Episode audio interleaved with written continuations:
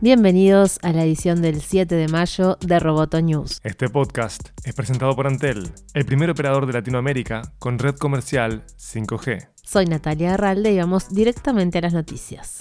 Microsoft inauguró su conferencia de desarrolladores Build 2019 que se extenderá hasta el miércoles. Allí presentó algunas herramientas para usuarios que facilitarán la vida personal y laboral. Se mostró extrema precisión en la transcripción de diálogos y en el reconocimiento de voz, así como la notable evolución de los asistentes de voz y su poder conversacional. Por otra parte, Microsoft dio cuenta de cómo se podrá usar la realidad mixta para trabajar en modo remoto desde cualquier lugar del planeta el gigante de Redmond presentó Fluid Framework, una tecnología que permitirá a los desarrolladores modular el contenido de la web y las aplicaciones en elementos que pueden ser reordenados y personalizados para usarse en otras plataformas. De este modo, los desarrolladores podrán crear muchos más servicios interactivos. Según Microsoft, el nuevo kit de desarrollo permitirá una coautoría en la web a un nivel jamás alcanzado en la industria.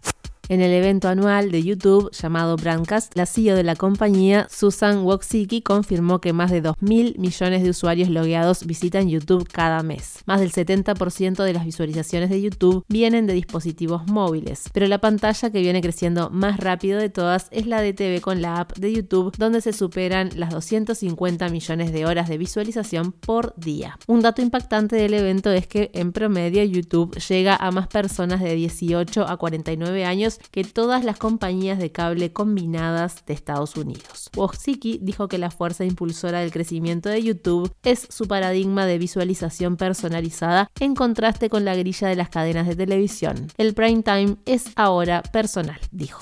Google celebrará su conferencia de desarrolladores en Mountain View. Las nuevas funciones de Android y Google Assistant, así como la plataforma de juegos en streaming, Stadia, y nuevos hardware son algunos de los productos de los cuales se esperan novedades en la conferencia. Pero la estrella del evento será la nueva versión del Android Q. Lo que se sabe es que incorporará mejoras en la privacidad y una función multitarea que permitirá atender notificaciones sin tener que salir de la aplicación que se esté utilizando. También se espera algún avance más de Stadia, el servicio de juegos de streaming que se presentó en marzo y con la promesa de una plataforma que permitirá conectarse a los servidores de Google desde cualquier dispositivo para jugar.